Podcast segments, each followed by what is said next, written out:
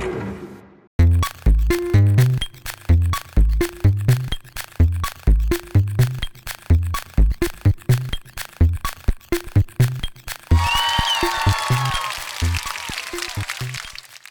んにちは、トミトです。今日は162回目です。えっ、と、昨日、このポッドキャストを、えー今年ね、えーもっといろんな人に聞いてもらうために、えーアートワークをいじろうかみたいな話をしてたんですよね。えーと割とその全身ぐらいの、えー、と写真を撮ってでそれをですねバリバリに加工してちょっとねエセ韓流チックみたいにしようかみたいなね、まあ、冗談を言ってたんですけどもえっ、とねアートワークに載せられるものっていうとそのビジュアルとあとタイトルとそれとまあ自分のねそのやってる人の名前を入れる入れてまあその目につくようにっていうのを、えーやればいいかなと思ったんですけどその時にですね、まあ、名前を解明してしまえばいいかなと思ったんですよ。でこのやっぱポッドキャストはまあ今そんなになんでそのこれからねそのリスナーを増やすためにどういう人を増やそうどこを狙おうかっていうところなんですけどやっぱりね女性リスナーを増やしていかないとダメなんじゃないかなっていう。男性リスナーは比較的その狙えばねすぐにつくと思うんですよ。例えばそのやっぱりその話題的にもそのデジタル系のねガジェットとかそういうものを扱う、ドキャストにしたりとか話題話題でまあツールっていうのとあるしあとやっぱりね一番あの劇的に、えー増えそうなのは女性を入れるっていうね2人体制にして、まあ、顔が見えなければ声だけでね選べばいいんでなんかその女性だけどそのよくいるじゃないですか。朝電話するとなんかそのオカマみたいな声になってる人もいるんですけどそうじゃなくてね割とその女の子っぽい声の人。そういう人をなんかスカウトしてきてやるっていうのがまあ手っ取り早くねその男性リスナーはそれで増やせると思うんですけどなんかそういうところを狙って数を増やしてもなっていうのがあるんでやっぱりその狙うんだったらね女性リスナーを狙っていかないといけないっていうことでじゃあ女性リスナーをいっぱい、えーつけているなんていうのかなそのプロの、えーラジオ DJ みたいな人って誰だろうって思った時に、まあ、パッと浮かぶのがやっぱね福山さんなんですよね。でね福山雅治さんの名前をもじってカタカナで福山挟まるっていう風にすればあの一見福山雅治に見えるんですよ。だけどやっぱり福山っていう名字があの運送屋の福山2とやっぱりねあの歌手の福山雅治さんがやっぱりその一番連想されるんでやっぱりそのカタカナで福山ってやってしまうといかにねその名前が正治じゃなくて挟まるになってても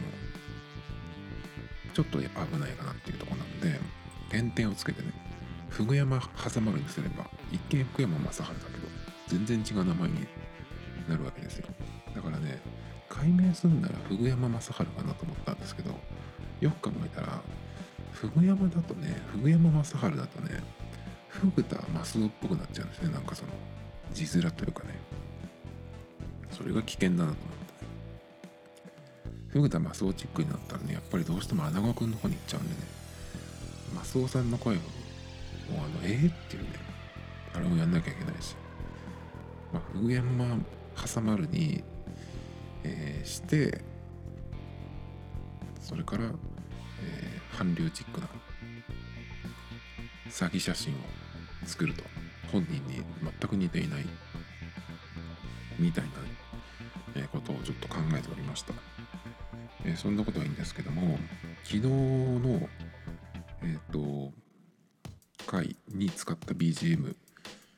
があの BGM をその最初から割とその全部作ってたんですけど最初の頃は適当にその、えーと、ガレージバンドの中のループの素材をだけをね使って適当に並べ替え並べてねそのループを作ってたんですよ。あのまあ、この喋りを録った後にガレージバンドで編集するんですけどその時に初めてそのループの素材をつく使ってまあ曲っぽいものっていうかまあほとんどリズムパートだけをあのずっとループさせてたっていうような感じで曲作ったって感じじゃなかったんですね。で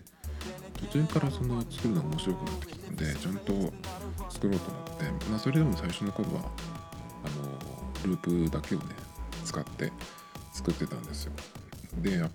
あのガレージバンドのループってそのアップルがね、えー、ただで、まあ、出してるソフトなんですけどそのループの素材とかあといろんな楽器の音色っていうのを結構定期的に追加してくれてるんですよ。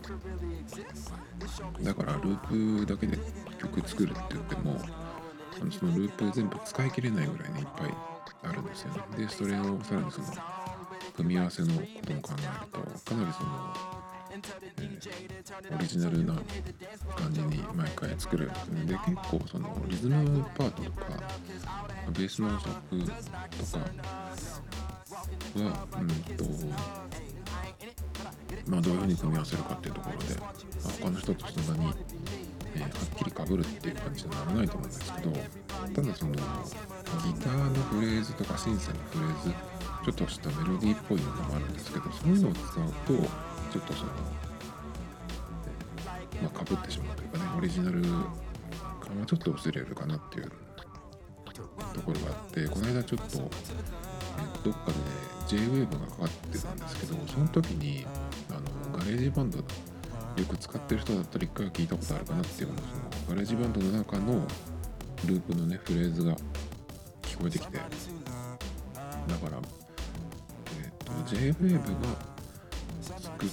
たそのジングルとかじゃなくてそのラジオの番組内でかかってた曲なんで多分プロの人がガレージバンドを使って作った曲かなっていう風に感じたんですけどまあでもああいうあれで聞いて思ったのがなんかそのガレージバンドの音って分かるものをねあの使うっていうのもなんかありかなっていう感じがしました。結局あのえっ、ー、とヒップホップとかでもサンプリングで曲作るっていうのがあるんでなんかそういうノリでまあ別にその辺がかぶってもっていう感じがしましたね。だけどそこのフレーズがかぶったからといって、えーと、同じような曲になるかっていうとそうではなくて他の部分がね全然やっぱり違うんでねそこだけ取って、えー、同じっていう風にもならないかなっていう感じなんですよね。で、まあ、最近というかその、まあ、最初はループだけで曲を作ってたんですけどそこからそのループを使って、えー、曲を作りながらそのループをねえっ、ー、とネットからもダウンロードしてくれるようになったんですよ。でそうすると、まあ、ループ素材だけで曲作ってるんだけどあの、まあ、そのガレージバンド内にある音以外も使って作るってことでね。よりそのまあちょっとそのオリジナル感が出せるかなっていう風になってきたんですね。だけどそのネットから落としてきたループっていうのはそのまんまだとあのガレージバンドに入れた時にそのガレージバンド内にあるループだと曲のキーとか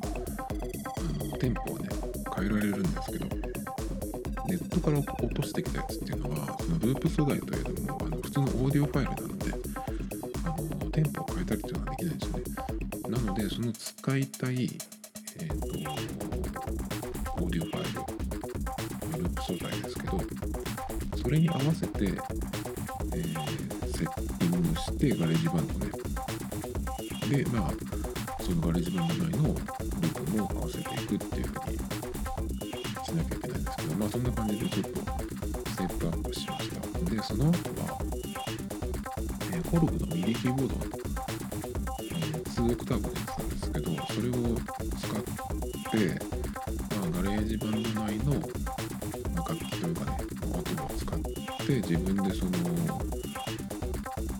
っとしたフレーズ的なものを入れたりとか、まあ、ベースをねちょっと弾いたりとかっていう風にしてよりそのうんループではない音もかなり使うようになりました。でそんな感じでですね、まあ、毎週何の曲かとかっていうぐらいのペースで作ってきてるんですけどでまあちゃんと作ってへんてこなタイトルをつけて保存するんですけども、まあ、その保存するようになってから、え、昨日を昨日の回に使った曲がちょうどね作り始めてその保存するようになって100曲目だったんですね。結構100曲もうそろそろだなとか思ってたんですけどねまあいつの間にか100曲になりまして。まあこれはえポッドキャストを続けていく以上ね作り続けていくと思うんですけどただねその100曲の中でえーとまあ、特に最初の方なんかそうなんですけどその作った曲を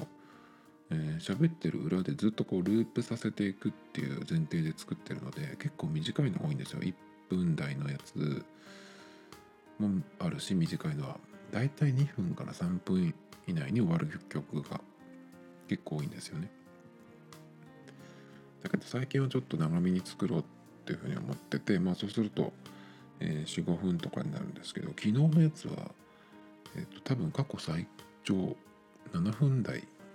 になってましたね。まあその構成とか特にそんな考えてなくてあんまりねその自分で曲を作ってると言ってもあのよくあるその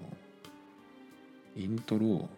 A メロ B メロサビみたいな。そういうなんか構成で作れないんですよね。なんかそういう、えー、歌謡曲っぽいメロディーみたいなのがどうしてもできないのでどっちかっていうと何て言うのかなそのテクノみたいな感じで、まあ、リズムとかねベースから始まってそこにこういろんな音色が入っていって一回こう抜いてまた別のこう音が入ってってっていう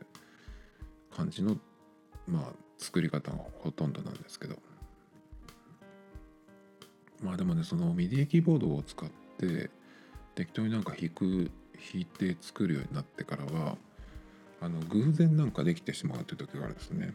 まあ、そうするとまあ全然その曲の感じも違ってくるんですけど。まあ100曲いったなっていう感じで、まあ、100曲あるとねその今はその新しい曲ができたらそれをね最初に使う時はずっとその曲だけをループして使ったりするんですけどまあ100曲が見えてきた頃なんかはあの今までね作った曲を全部まあ Mac の中に入れてあるので適当にねどんどんどんどん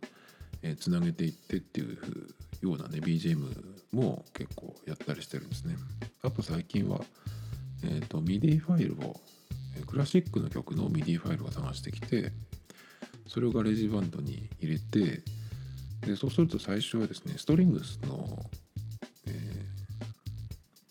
なんていうのアレンジになってるんですよね。楽器のパートが。あとなんかオーケストラみたいになってたりとかするんですけど、まあ、それを全部シンセに変えたりとかギターにしたりとかっていう風にして遊んでまあ一応それで1回分みたいにねしたりしてるんですけど。結構でも曲を作りつつ作り始めると面白いんですけどなんかねやっぱりまあその自分的に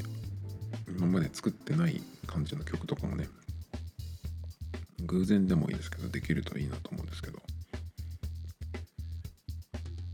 えっ、ー、と話は全然変わるんですけどでいきなりコーヒーの話なんですけど最近ねその、まあ、コーヒー僕よく飲む方、まあ、毎日じゃないですけど結構そのこの間のお正月休みみたいに家にいる時なんかはねよく、え、飲んだりするんですけど冬はね結構コーヒーとかお茶を朝飲んじゃうともう本当にねずっと20分おきぐらいにトイレ行ったりとかしてるぐらいあの影響が出ちゃうのであんまり平日の朝とか昼間日中は飲まないんですけどね。まあだけどそのコーヒー飲むっていう時にドリップだったら僕はブラックがいいんですね。前はその甘いものを食べる時にブラックを飲みながらっていう感じだったんですけど今は別に甘いものとかなくてもブラックで飲みたい感じなんですけどただね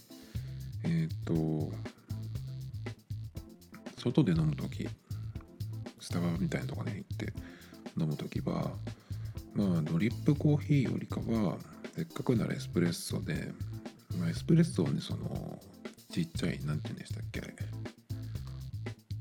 エスプレッソ用の小さいねなんかあれあるんですよ。デミタスデミタスカップ。まああれに入れてもらってこうグビって飲んでもいいんですけどまあすぐ終わっちゃうんでね。せっかくならちょっとこうゆっくりしていきたいじゃないですか。っていう風になるとやっぱりまあエスプレッソ系のコーヒーっていうとまあカフェラテとかねえー、ラテになるんですけど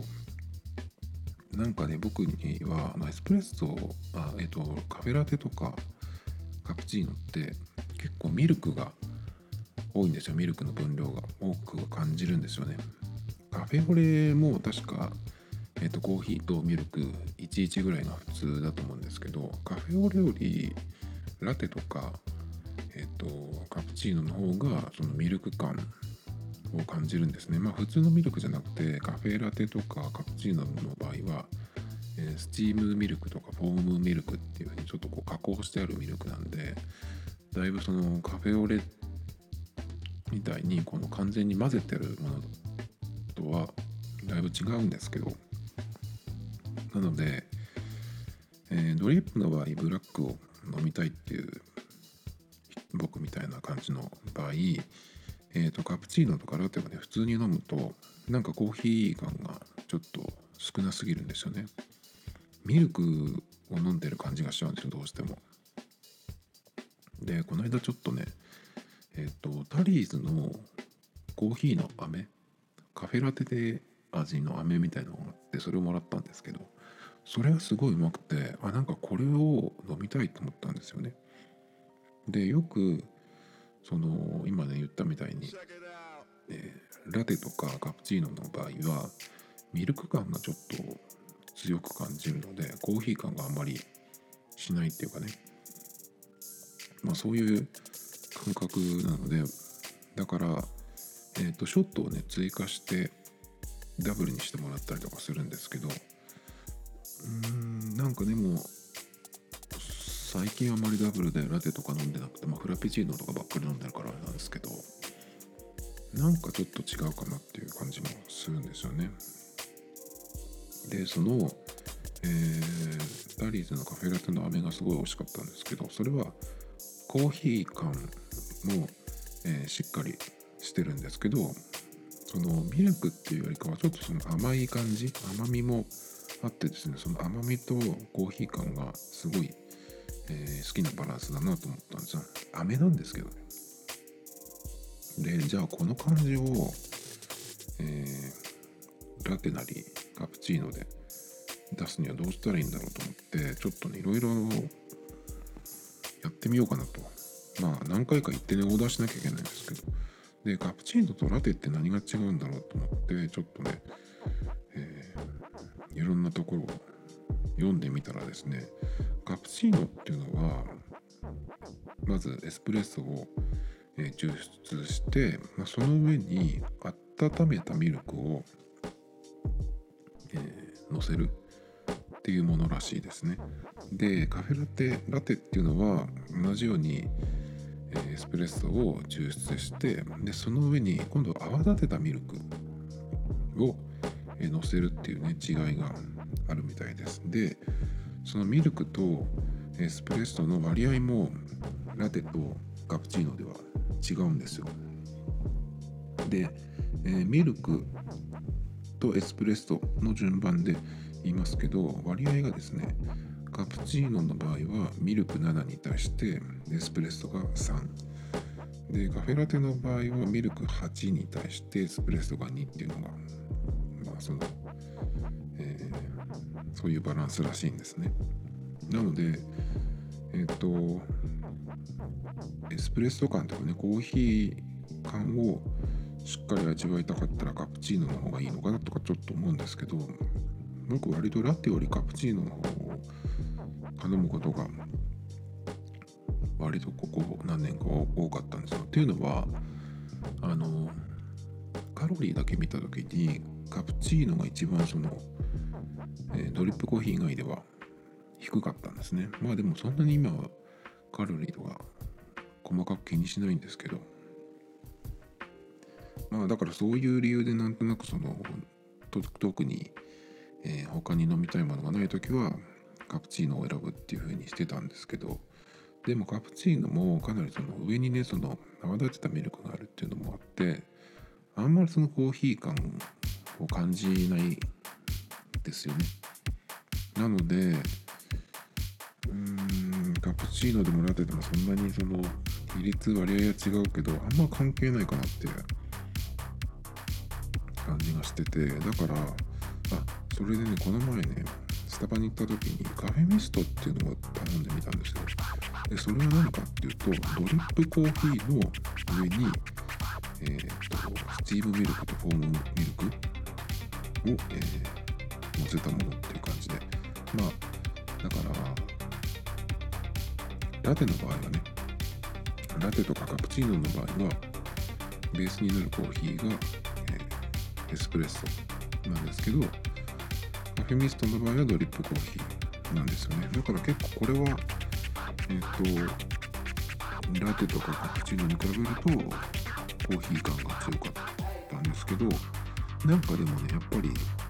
こういう感じで飲むならやっぱりエスプレッソの方がいいなっていうふうに思っちゃうんですね。じゃあどうしたらあの飴の感じに近づけるんだろうと思ってやっぱりま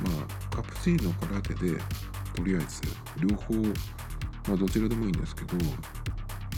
ラテの方がいいのかな？カプチーノは結構泡の泡の感じがあるから。でまあエスプレッソを、えー、ショット追加でダブルにしてもらってであの飴の感じだとあのいい感じの甘みがその苦みの中にこう入ってる感じがあったんでじゃあ甘みをどうすればっていうことなんですけどまあスタバのそのカスタマイズのメニューを見てるとえっ、ー、とキャラメルシロップっていうのがあるんですね。プラス50円ですけど。カプチーノの場合はキャラメルシロップでラテの場合だとキャラメルシロップ以外にもアーモンドとバニラのシロップもそれぞ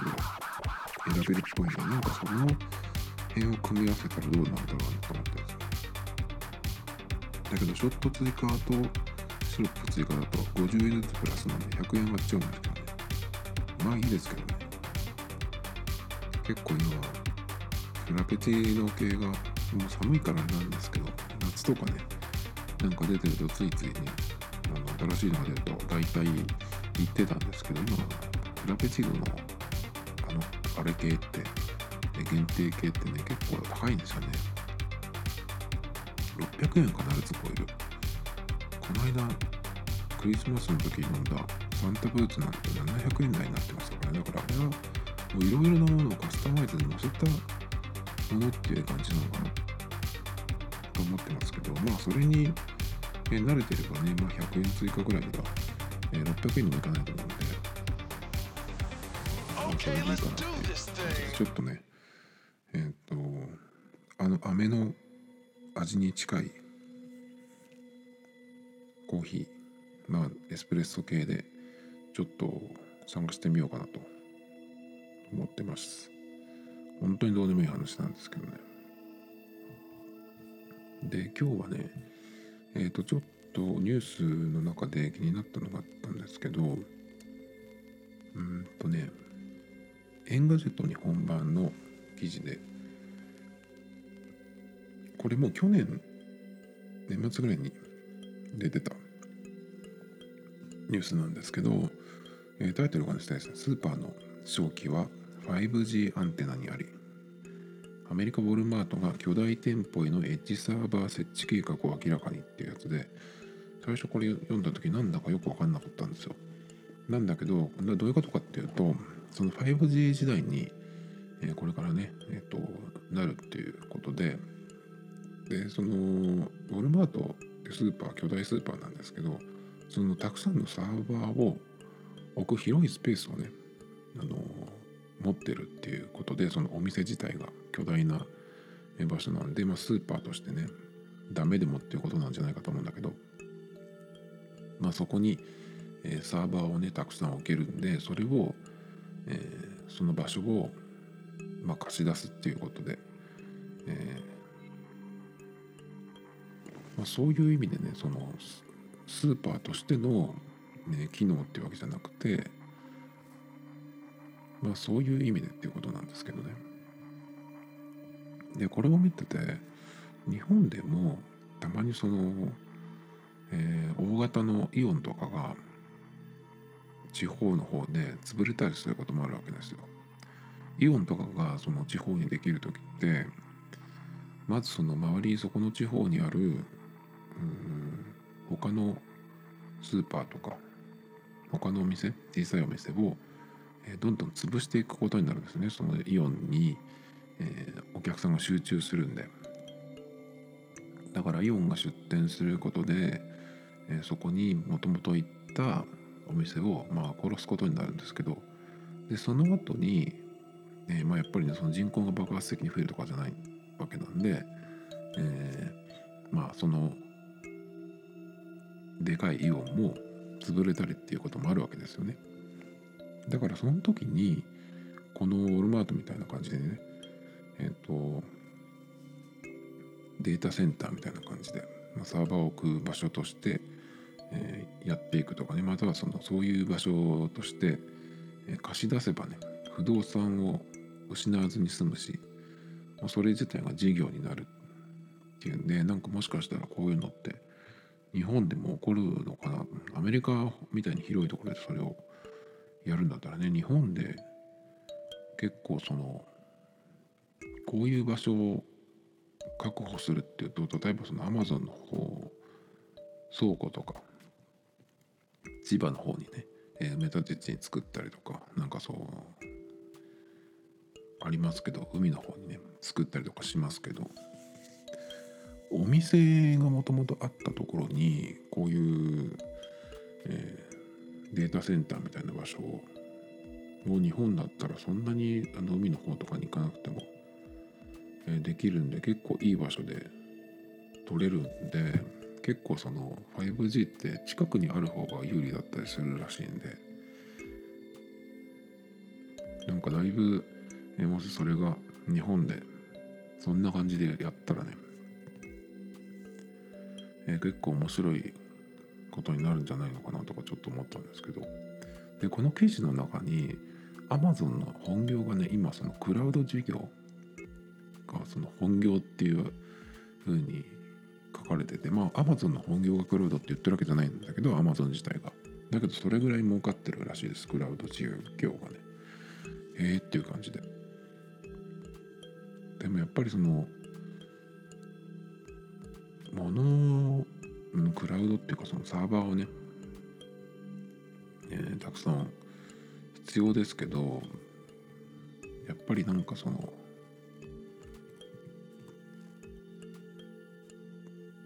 災害とかでねその土地のリスクっていうのはあるよなっていうふうにも思いましたけどね。どうなんですかね。日本だとそれがあるからなかなか置けないかもしれないですけど。まあそれはその話はそれでいいんですけどもう一個全然違う話になるんですがこれがですねえー、防具の記事なんですけどゴールデングローブ賞に遅刻したビヨンセと JZ シャンパンを持ち込むっていうね。えっと記事なんですけど。まあえー、と1月5日にロサンゼルスのビバリーヒルトンホテルでゴールデングローブ賞に、えー、ゴールデングローブ賞が開催されたんですけど、まあ、そこにね1時間遅れで JG とビヨンセ夫妻が到着したってことでね、まあ、そこでえっ、と JG がそのオーナーを務めてるアルマンド・ブリニャックっていうシャンパンがねあるんですけど、まあ、それを2本持ち込んでいたっていう。ことでまあそれだけの記事なんですけどここでね僕が見たのはねその記事の内容とかじゃなくてビヨンセの衣装がすごくてなんかなんて言ったらいいのかなうんとね真ん中が思いっきりパックリ開いてるんですよ。もう下乳まで半分出てるみたいな感じ。まあそこはそんなに、えー、とどうでもいいんですけど問題面白いのがこの肩のところでおそらくドレスだと思うんですけどこのビヨンスの着てるその肩のところがですね何て言ったらいいのかな。ミスドのフレンチクルーラー。あれをあれにこう腕を通したような感じ。それがこう両肩に乗ってるんですけどすごいなこの格好はと思って。ちょっとリンクを貼っとくので是非ね見てほしいんですけど。まあそれだけのためにあのこのえっ、ー、と記事をねチョイスしました。そして次はですねこれはワイヤードの記事なんですけど車を個人が所有する時代はまだまだ続く。米国の都市部でも自家用車が増えている理由ってことでまあアメリカでその自家用車かそうじゃないかっていうと、えー、カーシェアリングの話ももちろん出てきてるんですがやっぱりねその Uber とか Lyft っていう配車サービスえー、っと民間の人がその自分の車を、えー、タクシーみたいな感じでね、えー、使って、えネットで近くにいる車を、えこの Uber とかねリフトを呼んで、えそのタクシー代わりに使うっていうようなサービスもあるし、まあ、もちろんそのカーシェアリングもあったりとかっていうことで割とそのここに出てきてるのはミレニアル世代っていうミレニアル世代ってどのくらいなの今30歳前後？30代くらいの人なのかな？まあその世代がねその車を持たないっていうそういうそのライフスタイル。えー、と言われてるんですけど。でまあそのねえっ、ー、とまあウーバーとかリフトとかそのカーシェアリングが広まっていってたわけなんですけどまあ最近はそうじゃなくて、えー、車を所有する人の数がアメリカではこの10年で確かの増加してるらしいです。それもかなりで結構ですね、まあ、ミレニアル世代っていうのが出ましたけどその世代も例えばその子供をね、ね持つようになって、えー、幼稚園とか学校にねやっぱり送り迎えするっていうことで自分の、えー、自分家の車が必要になってくる年になってくるとまたちょっと変わるんじゃないかとかっていうね話も出てるんですけど。えっ、ー、とね、でもね、僕もうその、アメリカと日本じゃ違うかもしれないですけど、カーシェアリングを使い始めて、今年で3年目か4年目になるんですけど、まあ、そんなに、えー、車を使う機会がないっていうのはあるんですけど、まあ、それだけで、えー、3年とか4年、このカーシェアリングを使ってきて、まあ、車のを所有することに関しての、えー、今のところのまあ考えとか結論は車は、えー、そんなにしょっちゅう使わない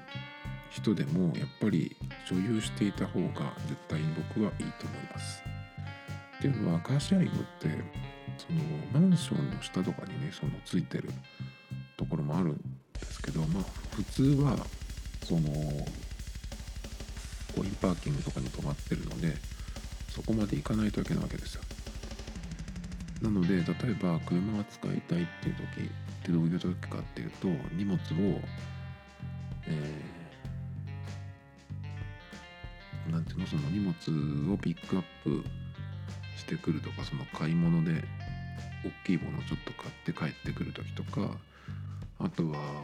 まあ、単純にちょっと電車の、うんまあ、駅とはちょっと違う離れたところに行きたい時。それとかまあ雨の日とかね電気が悪い時。っていう風になると思うんですけどどの場合もやっぱり内から自分ち内からその目的地まで行けるっていうのはやっぱり一番楽なんですよね。車のところまで行って車に乗って例えばお店とかに行って、えー、両手に大きいに荷物ぐらいになってもね車に乗せて帰ってくるっていうのはまあいいんだけど結局は一回うちに寄ってその荷物を下ろしてね。でそれからまたその車を元のところに返しに行かなきゃいけないわけです。結構ねその手間というかねなんかその二度手間みたいな感じ。帰ってきたのにバーッと荷物を下ろして、えー、車を置きに行ってまた帰ってくるっていう。それが結構ねうん疲れます。あとねやっぱりその時間が常に気になる気にしなきゃいけない2時間で借りるとか3時間で借りるとかっていうその最初に、まあ、僕が使ってるのはタイムズのカーシェアなんですけどどのぐらいの時間使うか何時から乗るかっていうのをその設定して予約するわけなんですけど、まあ、常にその時間を気にしていなきゃいけない。回数時間が遅れると、まあ、ペナルティになっちゃうし。まあ時間がねオーバーすれば後の人がね予約が入ってなくても、え、その分またお金をね払わなきゃいけないわけですし結構ねその時間を気にしなきゃいけないっていうのはやっぱりねえっ、となんかストレスというか急がなきゃいけないみたいなねそういうゆとりのない状態になっちゃうのでそれも結構ねあんまり良くないかなっていう。であとはやっぱり単純にそのシェアっていうことはいろんな人が使うわけですよね。やっぱり車って、その電車とかに比べると自分の空間で移動ができるっていうのがメリットだと思うんですよね。温度も好きなようにできるし音楽もかけられるし、えー、荷物もねその好きなように置けるしっていうその自分の空間っていうところがやっぱり、え、車を使う大きなメリットの一つだと思うんですけどなんだけどやっぱりそのシェアするってことは自分の車ではないわけなんですよね。自分の車だったらなんかそのよく使うものを置いといてもいいしそれからまあナビとかのその Bluetooth の設定とかもねわざわざ毎回やらなくていいしっていうところのやっぱりそのパーソナルな空間なんだけど自分のものじゃないっていうその変な感じ。も何年か使っているとねカーシェアを。やっぱりあの自分のものとして所有している方が全然いいなと思います。あとはねやっぱり使いたい時に使いたい車があるかっていうのが、ね、なかなかそこら辺がうまくいかないですね。えっ、ー、とね結構タイムズのカーシェアって、まあ、いろんな車があることはあるんですけど、まあ、僕静岡市に住んでるんですが静岡駅の周りに何箇所も、えー、とその車が置いてあるところがあるんですけど使える車っていうのが大体まあ似たような車なんですよ。ここの最近は軽自動車も多いし軽じゃないけどいわゆる5ナンバーっつったかな？あの車種でいうとマツダのデミオとかトヨタのアクアとか日産のノートとかスズキのスイフトとかそういうなんかコンパクトカーが多いんですよ。ものすごくね。で結構駅周りに多いっていうのでその平日の昼間なんかは法人の